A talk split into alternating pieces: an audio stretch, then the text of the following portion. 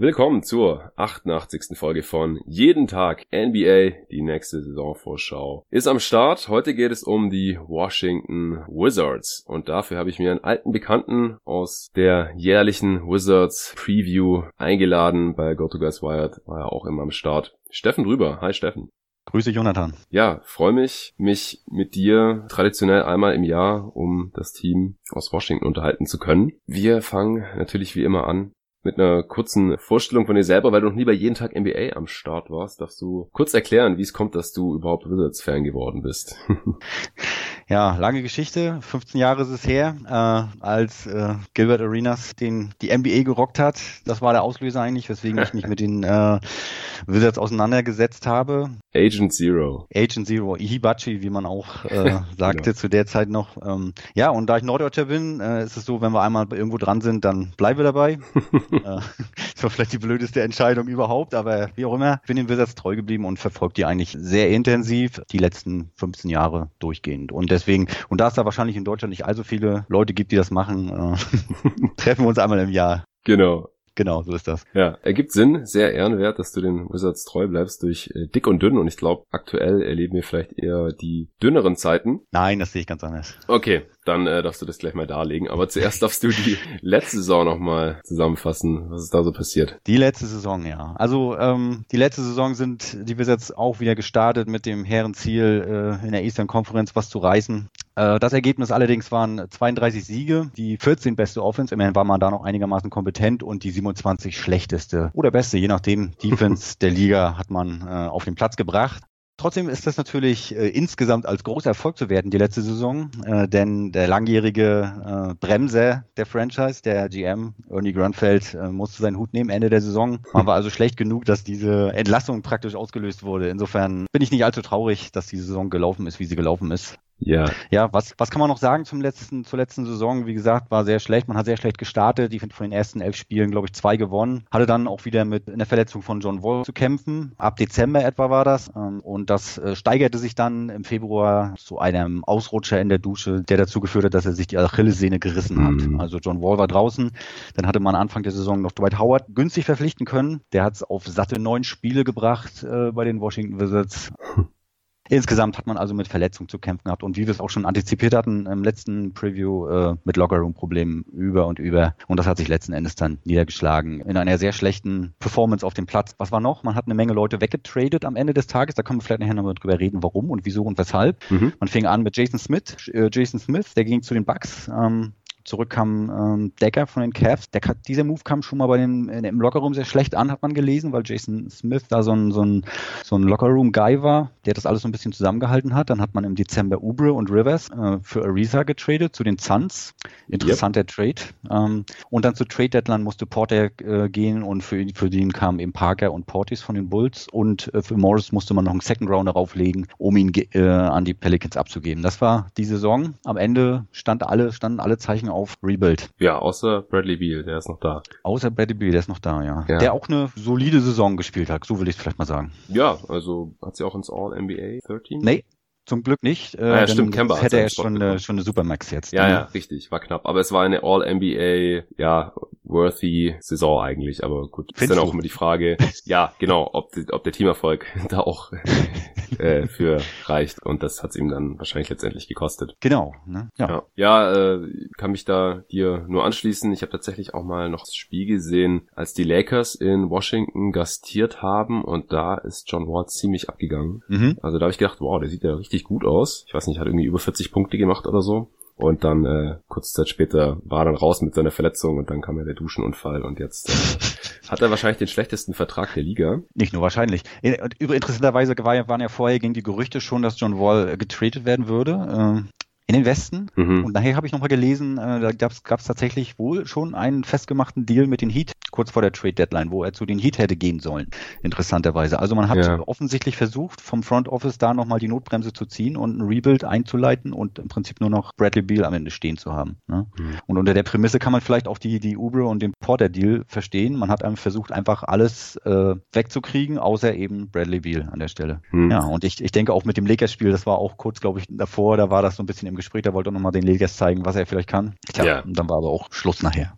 Ja, hat sich das schnell erledigt, genau. Ja, dann äh, kam der Sommer, in dem man jetzt nicht allzu handlungsfähig war, aber ein paar kleine Sachen sind doch passiert. Kannst du gerne noch mal kurz runterrattern, wer dazugekommen ist, wer das Team auch verlassen hat. Auf die Deals müssen wir wie immer eigentlich hier nicht mehr im Detail eingehen, denn höchstwahrscheinlich habe ich die schon in irgendeiner Folge im Juli hier bei Jeden Tag NBA analysiert. Ja, aber eine Note wollen wir da natürlich trotzdem noch geben. Eine Note wollen wir trotzdem noch geben. Erstmal äh, lohnt es vielleicht zu gucken, wer ist überhaupt noch aus der letzten Saison äh, am Start. Ja, das habe ich vorhin auch gemacht. da haben wir eigentlich nur noch äh, Bradley Beal, ähm, dann haben wir noch äh, Ian Mahimi. Mhm. Aber gerade auch verletzt. Ah, gerade auch verletzt, genau. Das kommen wir gleich nochmal drauf. Dann haben wir noch Thomas Bryant, mhm. äh, Troy Brown Jr. Das sind eben die Leute, die noch übrig sind. Und ja, John Wall, wenn man die noch dazu zählen möchte, aber der wird wahrscheinlich in dieser Saison nicht mehr auflaufen. Ja, ja der Rest ist äh, weg. Dann hat man, ja, um so zur, zur Draft rum, hat man zwei Spieler verpflichtet, die, die undrafted nachher weggegangen sind. Äh, das ist einmal Garrison Matthews, äh, Two-Way-Contract und dann Justin Robinson. Der hat drei Jahre, die letzten zwei Jahre ungarantiert. Achso, ich soll ja gar nicht auf die Details eingehen. Ne? Ja, ist jetzt nicht schlimm, aber wenn wir das jetzt bei jedem Spieler machen, dann dauert der Pod halt äh, du sehr hast viel länger, als er sollte. Vollkommen recht, ja. Dann hat man Thomas Bryant äh, resigned, drei Jahre 25 Millionen. Ähm, Howard für CJ Miles getradet. Ja. Also dann hat man Saduransky in einem Sign and Trade zu den Bulls gegeben für zwei Second Rounder. Aus irgendeinem Grund Ish Smith äh, für zwei Jahre und 12 Millionen verpflichtet. Isaiah Thomas fürs Minimum geholt. Und dann ist man in den Deal um Anthony Davis eingestiegen bei den Lakers und hat im Prinzip für eine Exception, glaube ich, Mo Wagner, Isaac Bonga und Jamaria Jones mit aufgenommen von den Lakers. Ja. So, was hat man noch gemacht? Man hat in der Draft zwei Spieler gezogen. Das ist einmal Rui Hachimura und Admiral Schofield. Da hat man äh, einen Second-Round-Pick gekauft von Philly, glaube ich, mhm. und den in der zweiten Runde gedraftet. Mhm. Das sind die Leute, die man dazu geholt hat. Und, Hast du Bertans äh, jetzt schon gesagt? Ach, Bertans, stimmt. Den habe ich mir wahrscheinlich vergessen aufzuschreiben. Ja, ja den hat man den Spurs noch abgeluchst, weil die dachten, sie können Marcus Morris sein, der sich dann alles überlegt hat. Aber die Wizards durften Bertans dann natürlich trotzdem behalten. Ja, einer der besten Deals der Offseason für mich. Ja. Schade, dass ich ihn vergessen habe.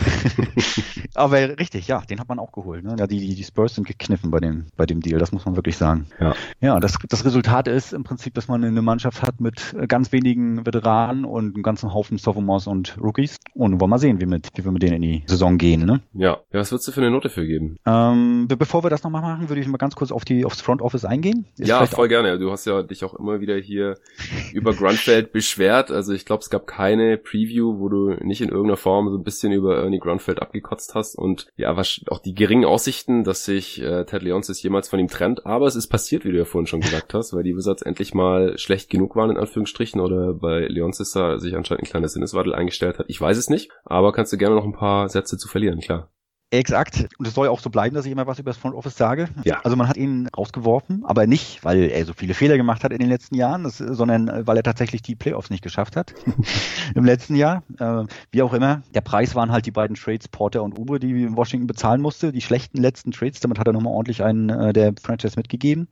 Interessant war, was man danach gemacht hat. Es waren ja äh, Namen standen im Raum. Tim Connelly von den Nuggets, mit dem hat man auch Gespräche geführt, mhm.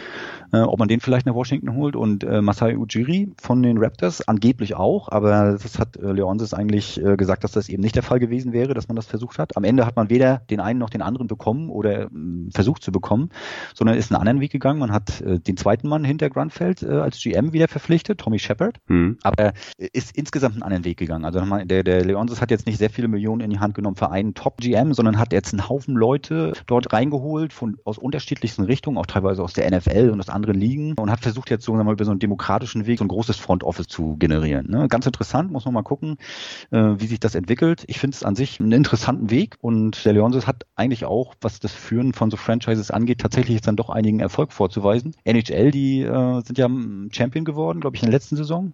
Jetzt gestern gerade die, die Mystics, das WNBA-Team, sind mhm. auch Champions geworden. Na, mal gucken, vielleicht gelingt ihnen das ja noch ein drittes Mal. Ne? Ja, nächstes Jahr Wizards. Äh, na, nächstes 2020. Jahr, nächstes Jahr, mal gucken, da muss schon einiges zusammenlaufen.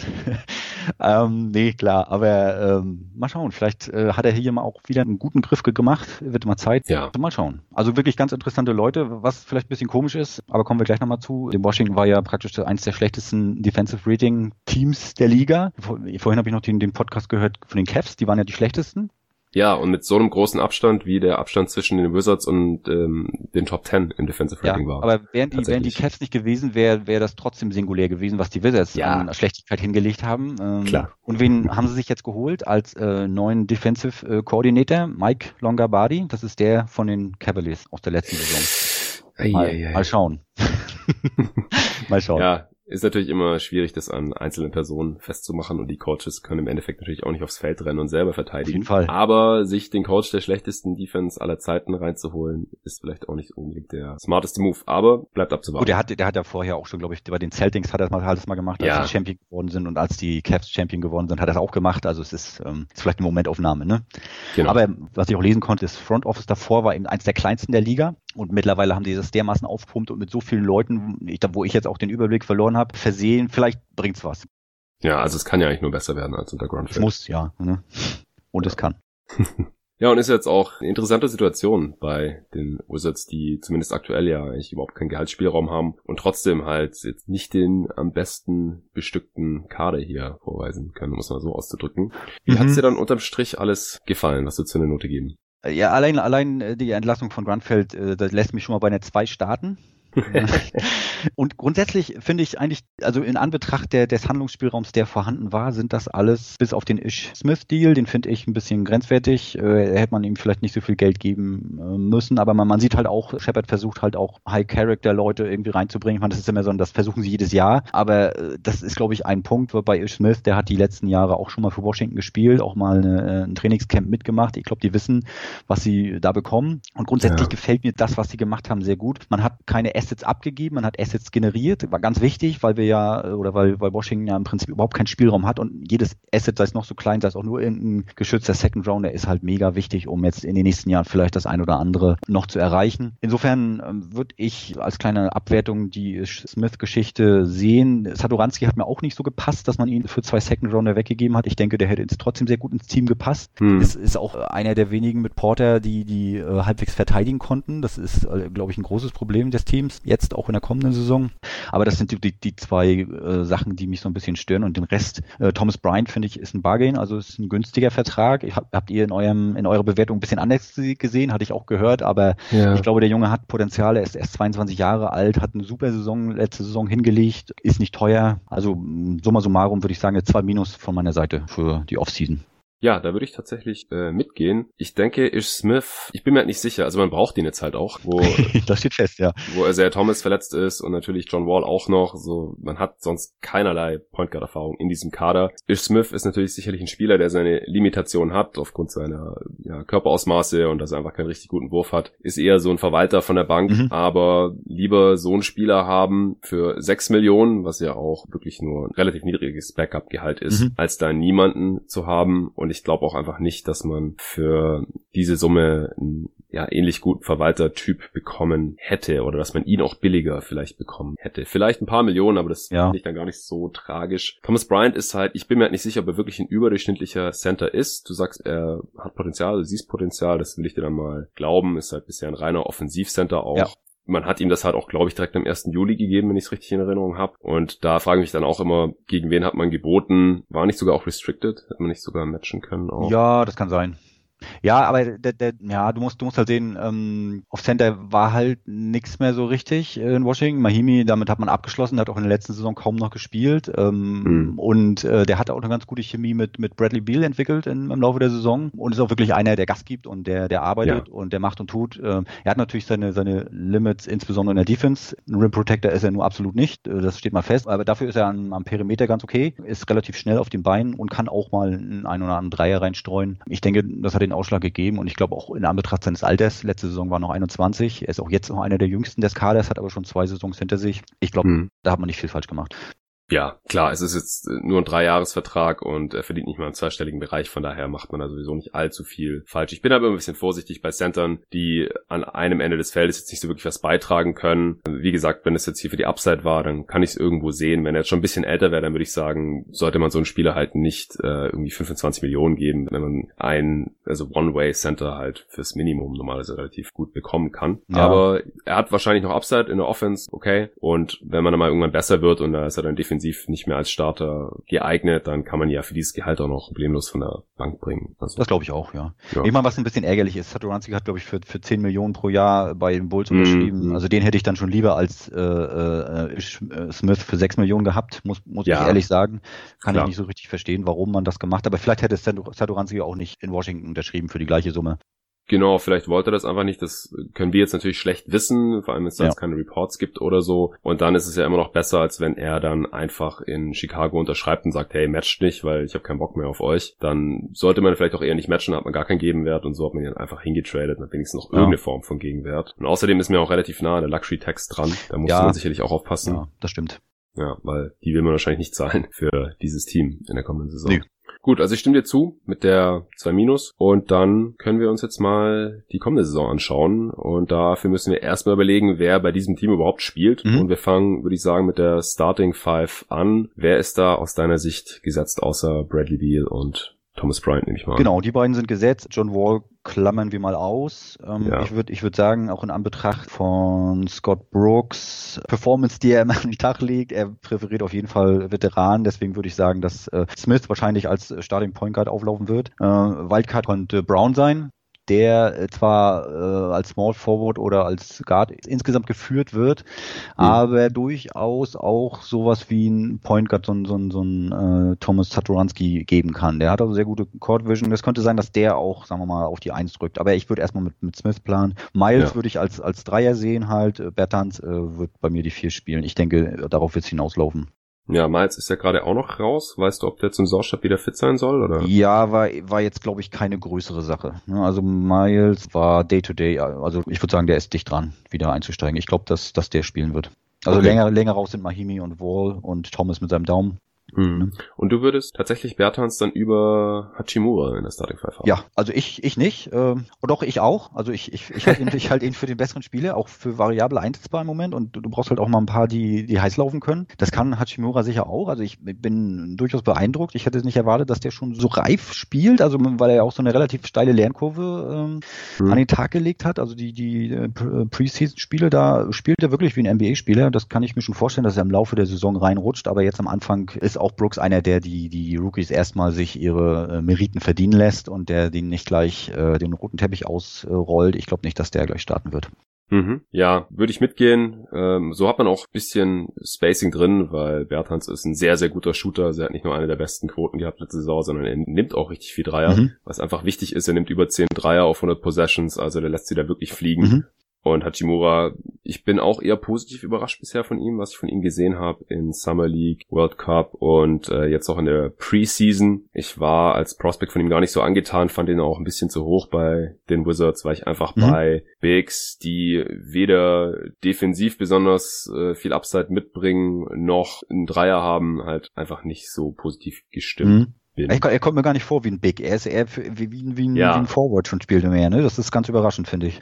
Genau, also wenn er wirklich dann ähm, Vierer dauerhaft verteidigen kann und da vielleicht noch ein bisschen Wurf kommt, dann ist es auch nicht schlimm, dass man ihn wahrscheinlich eher nicht auf die fünf stellen sollte. Ja, da ja. Aber er ist ja, er ist ja, er ist voll der, der Scott Brooks Typ. Sein Vorbild ist Mello. Carmelo Anthony. Das ist ja top. Ne? Also Brooks wird ihn lieben und der wird auch irgendwann wird da äh, reinrücken. Und er kann ja auch ein bisschen Shot Creation scheint er zu haben, so, so ein bisschen äh, aus dem High Poster ein bisschen werfen, Midrange. Das sieht bei ihm sehr ordentlich aus und auch die, die, die Freiwürfe. Also ich bin, ich bin eigentlich ganz glücklich mit dem Pick. Muss man mal gucken, wie er sich in der NBA Competition wirklich gibt, weil die Preseason Spiele, die geben ja auch nichts her. Erst die Knicks ja. und dann die chinesische Mannschaft da. Mhm. Kann man noch nicht allzu viel ableiten. Aber ich glaube, der, der wird schon ähm, Minuten sehen, auch, auch regelmäßig Minuten sehen. Ne? Und äh, Thomas, als Herr Thomas würde ich schon auf jeden Fall auf der Bank sehen oder als, als ersten Scorer von der Bank. Das macht auch am meisten Sinn, glaube ich. Wenn er dann wieder fit ist. Wenn er dann wieder fit ist. Er, er, er, große Klappe hat er ja immer. Er ist ja immer der fitteste in der aktuellen Saison. ähm, aber ich kann mir das bei ihm vielleicht schon vorstellen. Aber auch den hat man wohl aus Gründen des, ähm, ja, der Motivation und der Leadership irgendwie geholt. Angeblich habe ich jedenfalls gelesen, hätte Tim Connelly das empfohlen, dass er bei den Nuggets in der letzten Saison eben eine wichtige Rolle gespielt hat, auch in dem Bereich und den jungen Spielern auch geholfen hat durch seinen Work Ethic. Und mal gucken, vielleicht bringt's was. Aber vielleicht kann er auf dem Platz auch noch was bringen. Aber die letzten Jahre hm, zeichnen leider ein anderes anderes Bild.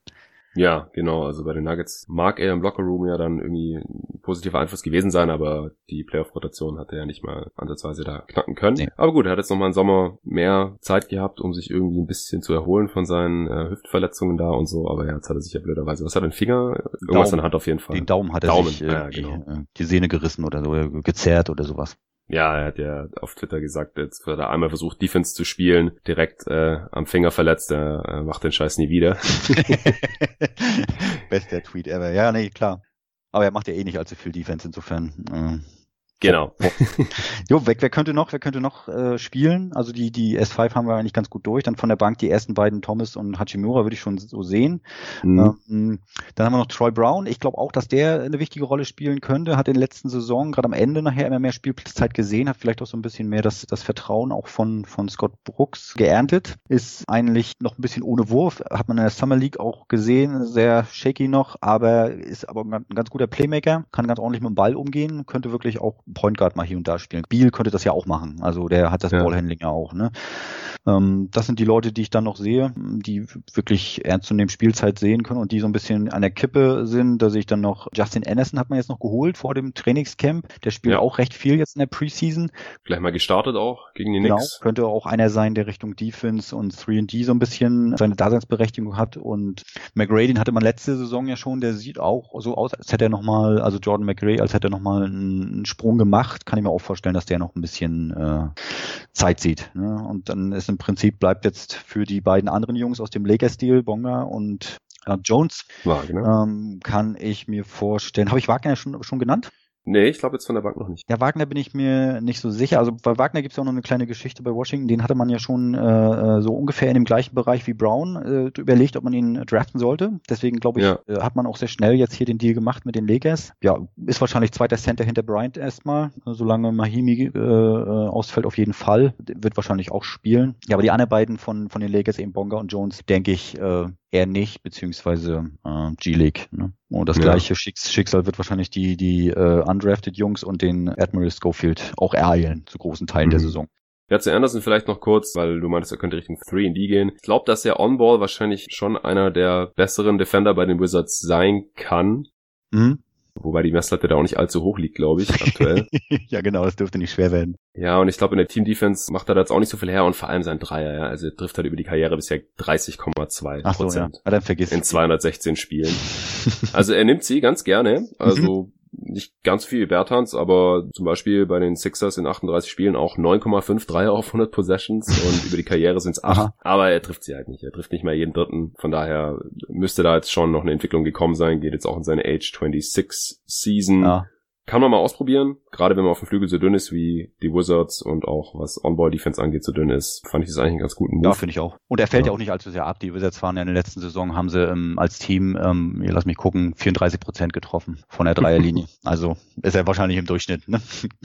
ja. ja, okay, Wagner dann als äh, Backup-Center bei dir eingeplant. Äh, Bonga, meinst du nicht, dass der wenigstens, äh, solange es da auf der Eins relativ dünn ist, vielleicht noch da ein bisschen Minuten und Ballhandling-Duties äh, abgreifen kann? Ich glaube es nicht, nein. Also ich, auch wie ich Brooks kenne, also Hand dafür will ich nicht ins Feuer legen, aber er ist halt auch einer, der sehr gern auf die Veteranen setzt und ja. äh, den Leuten, denen er vertraut. Und es kann sein, dass es im Laufe der Saison, dass er sich das erarbeitet, aber im Moment kann ich es mir nicht vorstellen. Es gibt auch die Preseason nicht her, was er da gespielt hat. Das ist zwar okay, aber nicht so, dass ich sagen würde, er sticht jetzt, sagen wir mal, die anderen Jungs, die undrafted sind, um Längen aus. Also das, das ist nicht der Fall. Da finde ich Jones schon interessanter als Defender und als Rebounder, was ja auch äh, eher ein Bereich ist, wo Washington Hilfe bräuchte. Ne? Ja.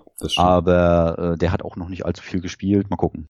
Hm. Was ist denn die beste 5 oder Closing 5? Ich weiß nicht, ob wir so viel Crunch-Time sehen werden bei den Wizards in der nächsten Saison. Nee. Aber was wäre die 5, denen du am meisten vertraust? Ist es die Starting 5, die du vorhin genannt hast? Oder sieht es nochmal anders aus? Ähm, ich, also macht wirklich nicht allzu viel Sinn, über Closing 5 hier zu reden. Ich glaube wirklich nicht, dass da allzu viele Gelegenheiten auftauchen werden in dieser Saison. Ja, müsste eigentlich die Starting 5 sein. Ist je nachdem, je nach Spielsituation, ob man halt mehr äh, Defense bräuchte, dann müsste man wahrscheinlich die entsprechenden äh, Leute reinstellen aber man hat zum Beispiel auch keinen Rim Protector. Wahrscheinlich wird Brooks da eher auf, auf Scoring gehen. Ja. Dann äh, kann man vielleicht auch, ich weiß nicht, ob man Thomas und Beal nebeneinander stellt, wie viel Sinn das macht. Man hätte auf jeden Fall Spacing unter Umständen. Bertans auf jeden Fall, Bryant auch. Und auf der 3, ja, wird er wahrscheinlich mit Miles gehen, kann ich mir vorstellen. Dass, da, dass es da große Unterschiede wird es da nicht geben. Nee. Ja. Ja, wir haben jetzt schon einige Schwächen angesprochen. Äh, willst du da noch mal irgendwas explizit nennen und siehst du irgendwelche Stärken auch in diesem Team? Ja, äh, Stärken. Ich kann mir vorstellen, dass man wirklich in der Saison mal das ein oder andere Mal einen raushaut und dann läuft, läuft im Bertans unten äh, Thomas unten Biel und vielleicht noch einer heiß und dann schießt er mal auch mal einen aus der Halle. Also ich, ich kann mir vorstellen, dass man ganz gut scored mit dem Team. Hm. Vielleicht auch gar nicht so wahnsinnig viel abfällt gegenüber der letzten Saison. Aber ich kann mir absolut nicht vorstellen, wie diese Mannschaft verteidigen soll.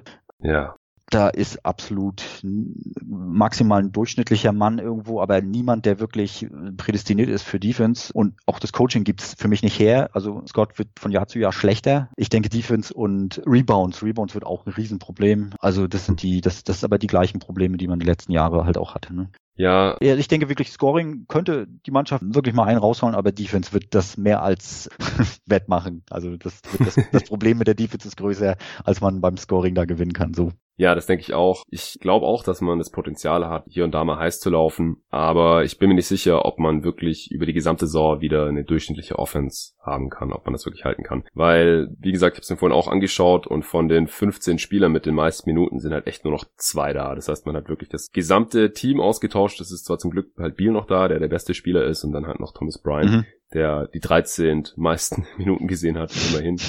Und ansonsten waren da halt schon noch mehr solide NBA-Spieler zumindest im Kader letzte Saison, wo man halt weiß, was die können, auch dass die offensiv zumindest was können. Ja. Und die sind jetzt halt alle weg, 13 von den 15, und wurden halt durch junge Spieler, unerfahrene Spieler oder Spieler, wo man halt eigentlich schon weiß, was die offensiv alles nicht können, mhm. wie jetzt eben bei Anderson oder Ish Smith oder so, die wir jetzt schon besprochen haben. Mhm die sind jetzt alle im Kader drin und deswegen glaube ich halt nicht, dass man noch ein durchschnittliches Offensivteam ist. Ja, ich kann, ich kann das gut nachvollziehen. Ähm, aber es sind halt auch viele Spieler gegangen, die offensiv richtig schlecht waren. Ne? Also Austin Rivers hat auch in Washington gar nichts gerissen. Bobby Portis hm. auch nicht. Markeith Morris war absolut katastrophal letzte Saison. Ähm, vielleicht, sagen wir mal, kann man das, was die an Löchern gerissen haben, auch Trevor Ariza hat in der Offense auch nichts mehr gebracht, so richtig. Also von daher, hm. gut, Jeff Green ist sicherlich einer, der noch ein bisschen was gebracht hat, hat dann die Defense auch wieder aufgemacht. Äh, das hält sich so ein bisschen die Waage. Also ich kann mir vorstellen, dass man äh, vielleicht auf jeden Fall in dem gleichen Bereich Offensive Rating, das kann ich mir schon vorstellen, dass das, das passiert. Aber ich kann natürlich deine Bedenken, die teile ich irgendwo auch. Es sind so viele Unsicherheitsfaktoren, wo man absolut nicht weiß, was passiert,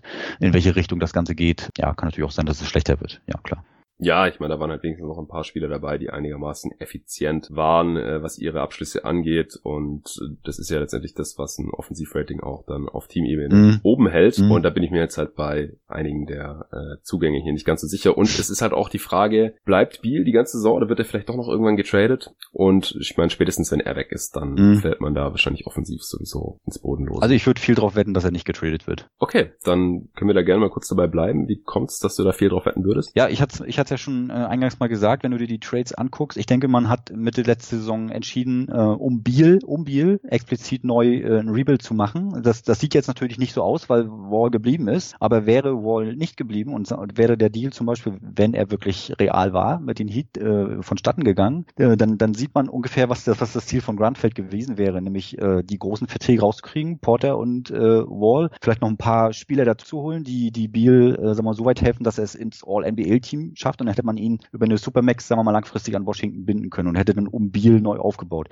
Wie sinnhaft das ist, um Beal ein Rebuild zu machen, sei mal dahingestellt. Aber ich kann mir vorstellen, dass das das Ziel von Washington ist und auch immer noch ist. Und das wird auch so kommuniziert. Es wird immer gesagt, den Mann, den treten wir nicht, das ist die Zukunft. Und die Frage ist natürlich, was er macht. Wenn er jetzt ja. irgendwann sagt, Leute, ist mir, das ist mir alles zu viel mit den Kids, äh, seht zu, dass ihr mich loswerdet, dann äh, sieht die Welt natürlich anders aus. Aber den Eindruck erweckt er nicht im Moment. Also ich denke mal, aus Wizards Sicht wird man Beal nicht traden. Also von, also sagen wir mal, so als, als, als Gelegenheit, wenn, wenn ein richtig gutes Angebot kommt. Und ich glaube auch nicht, dass man so gute Angebote für ihn bekommen hätte oder hat in der letzten Saison, wie in den ja. Medien teilweise dargestellt wird. Ne? Da wird ja so getan, als hätten die in Washington für Bill das gleiche gekriegt wie die Thunder für George zum Beispiel. Das, das kann ich mir einfach nicht vorstellen. So gut ist der nicht. Ja, das stimmt. Du bist natürlich bei den ganzen Geschichten ein bisschen näher dran, aber äh, um es von ein bisschen weiter weg nochmal kurz zu kommentieren, es ist jetzt halt ein anderes Front Office in Washington. Also kann halt schon sein, dass die jetzt ein bisschen anderen Plan verfolgen. Ich kann mir schon vorstellen, dass sie Biel behalten wollen, weil er geht jetzt auch erst in die Age 26 Season, also ist jetzt bei beileibe noch nicht alt. Er hat seine Prime noch vor sich, er kann auch noch besser werden und er war halt schon, wie gesagt, auf All-NBA-Niveau in der letzten Saison. Aber natürlich werden sie jetzt auch nicht sagen, ja, wir wollen Beal traden oder so, sondern sie sagen, nee, wir wollen ihn nicht traden, sonst würde sein Wert ja auch sinken. Das macht also auch Sinn. Also da glaube ich einfach Front Offices mittlerweile gar nichts mehr, was sie sagen über ihre eigenen Spieler, weil ja, es gab schon so viele GMs, die einfach gesagt haben, nö, nö, wir traden den nicht, seid ihr verrückt. Und eine Woche später war der Spieler weg. Also ja. da gebe ich gar nichts drauf. Und dann ist, glaube ich, der größte Faktor einfach Beal, weil wenn die irgendwann merken, hey, der verlängert hier nicht, dann müssen die den traden. Das ist dann, dann wie bei Anthony Davis ja. oder so. Und ich glaube, ich glaube einfach nicht, also ich kenne Beal natürlich nicht persönlich und so, aber ich glaube einfach nicht, dass der Bock hat, sich das ewig anzutun, wenn es schlecht laufen sollte. Und davon gehe ich halt stand heute aus. Sie müssen ihn nicht während der laufenden Regular Season traden, also nicht vor der Trade Deadline mhm. im Februar, weil sie können ihn auch noch nächsten Sommer traden, genauso wie bei Anthony Davis hier auch wieder der Vergleich. Sie können da schon abwarten. Ich glaube nicht, dass die Pakete dann wirklich schlechter werden. Und anscheinend gibt's gerade auch relativ wenig Trade Talk. Hat jetzt neulich Brian Winters gesagt, er hat es mitbekommen mhm. von irgendwelchen Executives, dass da gerade gar nichts geht, außer ein paar Bradley Beal Angebote. Die gibt's wohl. Ist ja auch klar, ich meine, äh, man muss Angebote machen, wenn so ein Spieler eventuell verfügbar sein könnte. Dann wissen die Wizards auch schon mal, äh, was es da so gibt an Angeboten und können es irgendwie schon mal abgleichen, selbst wenn sie ihn halt nicht jetzt direkt in dieser ja. Season traden wollen. Ja, ja, ja du, du hast recht. Also der Faktor Beal ist natürlich eine Rolle, oder sagen wir mal, eine, eine, ein Faktor, den ich ein bisschen ausblende. Ähm, aber ich sag mal, aus Sicht der Franchise macht es relativ wenig Sinn, Beal jetzt zu traden. Auch selbst äh, einfach um irgendwelche Assets anzusammeln. Das macht keinen Sinn, weil dann hat man ja John Wall immer noch. Und man beraubt sich der, der Möglichkeit, dass John Wall vielleicht sogar äh, als Spieler zurückkommt, also als nutzbarer Spieler. Ne? Das ist ja auch noch ein großes Fragezeichen, was da passiert. Ne? Ja. Und dann steht man am, mit einem Supermax äh, äh John Wall da und äh, ohne Beal und mit einem Haufen Rookies äh, ist ja auch eine Situation, die vielleicht nicht wünschenswert ist. Ne? Ja, das ist natürlich richtig. Aber wie Ward zurückkommt, das steht halt auch gerade in den Sternen. Also er wäre wahrscheinlich sowieso dann schon, wenn er die 30 überschritten hat, langsam irgendwie ein bisschen schlechter geworden, weil er einfach sehr, sehr von seiner Athletik auch abhängig war, ah. sowieso. Und dann ist noch mit der Verletzung, da bin ich mir schon relativ sicher, dass äh, vor allem er mit dem Deal auch ein negativer Value sein wird. Jetzt aktuell ist der Deal gar nicht so ein großes Problem. Das haben viele auch nicht auf dem Schirm, du wahrscheinlich schon, weil die Versicherung ja jetzt einspringt und das ja, genau. zahlt. Das heißt, aus finanziellen Gründen müssen die Wizards Wall gerade überhaupt nicht traden, weil sie sein Gehalt sowieso nicht selber zahlen müssen, weil er versichert war, der Contract. Deswegen haben sie da keinen Stress, aber was Beal angeht, da müssen sie sich halt überlegen, wenn der keine Anstalt macht, vorzeitig zu verlängern, dass sie ihn dann vielleicht doch traden. Ja, mal gucken. Also ich glaube es nicht in dieser Saison. Also ja. wir werden sehen. Muss, muss ja auch nicht sein, diese Saison. Wie gesagt, Okay, dann äh, kommen wir noch zu den letzten Punkten, was diesen Kader angeht, bevor wir uns dann überlegen, wie unsere Prognose aussieht. Siehst du irgendwelche Spieler, die aus deiner Sicht zu viele oder zu wenig Minuten sehen werden? Du hast ja schon angedeutet, dass Brooks lieber erfahreneren Spielern Minuten gibt ja, als jüngeren. Genau. Also ich denke, Biel wird klar zu viele Minuten sehen. naja, stimmt, das gibt's auch noch, den Faktor. Äh, ne, der hat ja letzte Saison auch wieder irrsinnig viele Minuten abgerissen ja. und in seiner ganzen Karriere auch schon. Also generell werden die, die Veteranen sehr viel spielen äh, bei ihm. Und die, die es wirklich brauchen, diese Weiterentwicklung, die gerade die Sophomores, so wie, wie Brown, die es dringend nötig hätten. Ich glaube, bei Hachimura ist es noch gar nicht so wichtig. Aber auch die Lakers-Leute, Wagner und äh, Bonga und Jones, die werden ein bisschen das Nachsehen haben. Die werden zu wenig spielen.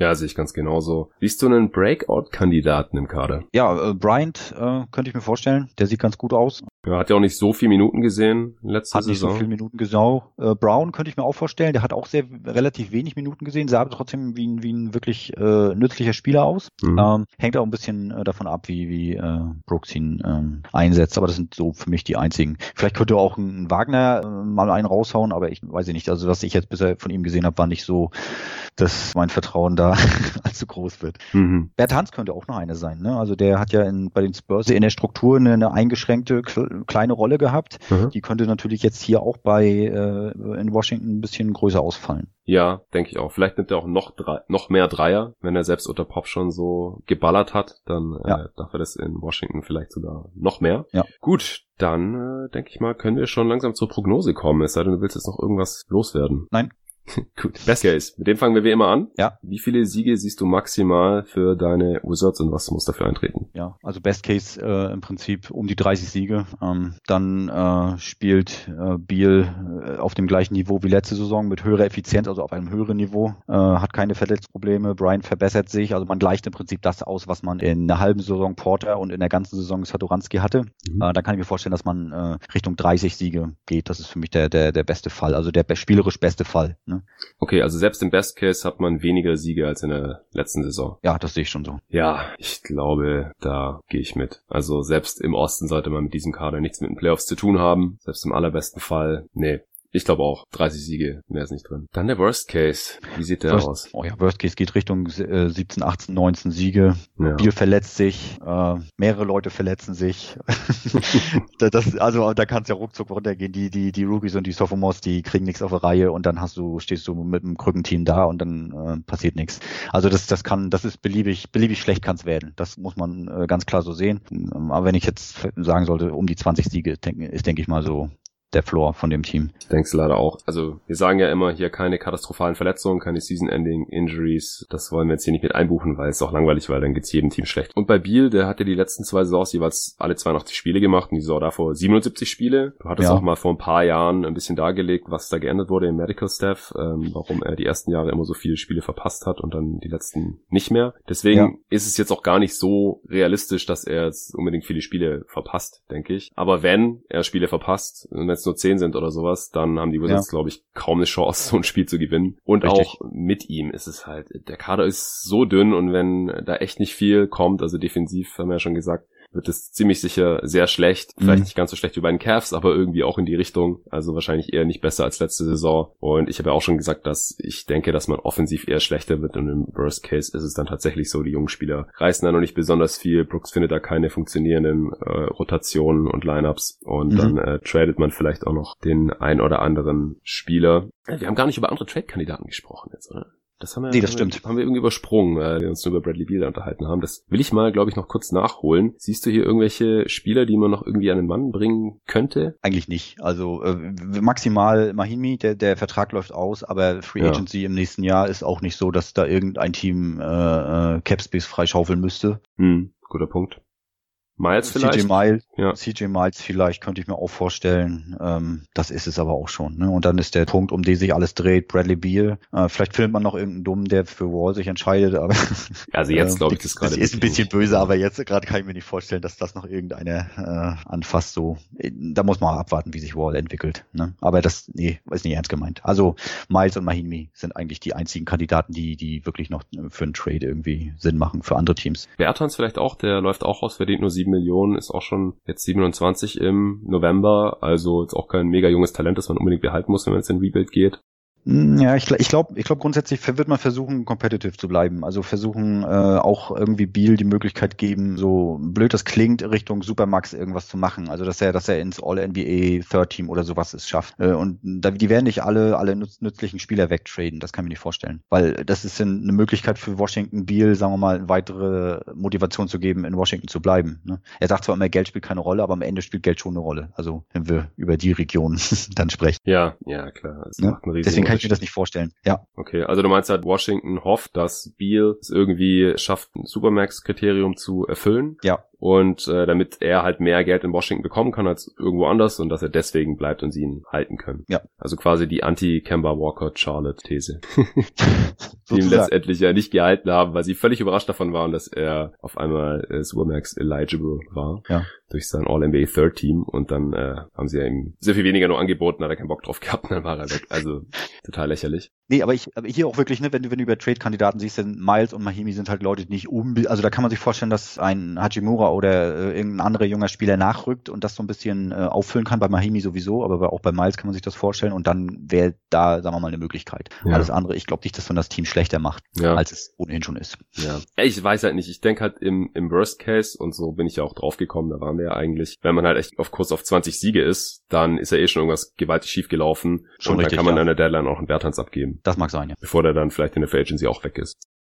Dann unsere Prognose, die gleichen wir wie immer mit den Over-Under-Batting-Lines ab und überlegen dann, auf was wir wetten würden. Bei den Wizards liegt die Line zwischen 26,5 und 27,5, also schon irgendwo zwischen unserem Worst und Best Case, aber jetzt auch näher an unserem Best Case dran. Jetzt Mhm. ist die Frage, gehst du over oder under, Steffen? Ich bin Optimist und gehe over, aber ich würde nicht drauf wetten. Ja, kann ich nachvollziehen. Ich bin eher Pessimist und gehe under, muss ich zugeben. Also ich denke, dass man äh, diese Line um ein paar Siege wahrscheinlich unterbieten wird, leider. Aber ich denke halt, dass man selbst mit 82 Spielen Bradley Beal hier halt nicht so viel reißen wird. Da kann man die Line dann schon irgendwie knacken. Aber ich sehe es halt für wahrscheinlich an, dass man hier ein paar Deals macht. Ich denke, das ist auch im Laufe des Parts jetzt klar geworden. Ich kann auch deine Sicht nachvollziehen. Und wie gesagt, man muss Spiel nicht traden, man muss auch einen Bertans nicht traden oder sonst wen. Und es kann natürlich auch sein, dass einer der jüngeren Spieler hier äh, direkt positiven Impact haben kann oder dass ein Isaiah Thomas vielleicht wieder positiven Impact haben kann. So richtig dran glauben, tue ich nicht. Und deswegen gehe ich hier an, weil es, es muss ein paar richtig schlechte Teams geben in der NBA. Das ist jedes Jahr so. Und die Wizards haben hier diese Saison halt schon sehr hohes Potenzial für mich für sowas. Kann ich verstehen. Okay. Allerletzter Punkt und dann hätten wir es auch schon.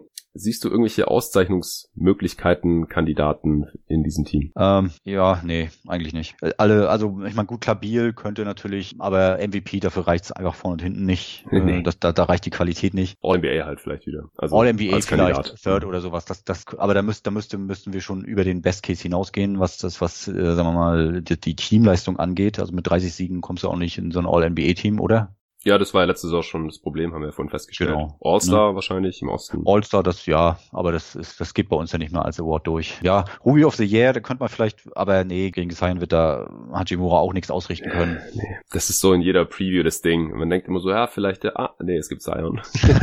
und dann gibt's ja auch noch Morant, der in Memphis schalten und walten kann, wie er will und da bestimmt Counting Stats auflegen können wird und dann ja. haben sich, glaube ich, alle anderen irgendwie so langsam einreihen. Aber vielleicht schafft's ein Hachimura bei einer guten Saison, auch wenn er früher oder später Starter wird, dann ins All-Rookie-Team oder sowas. Möglicherweise, ja. Ne? Aber grundsätzlich äh, ist da einfach zu wenig Potenzial eigentlich in dem Team. Jo, Denke ich auch. Okay, Steffen, dann denke ich mal, hätten wir es. Vielen Dank dir, dass du hier am Start warst. Äh, du bist nicht auf Twitter unterwegs, richtig? Nein. Ja, deswegen können wir jetzt hier auch kein Handle pluggen. Das äh, GoToGuys.de Forum, da ist auch nicht mehr so viel los, deswegen bist du da auch nicht mehr so aktiv, wie das früher schon mal der Fall war, oder?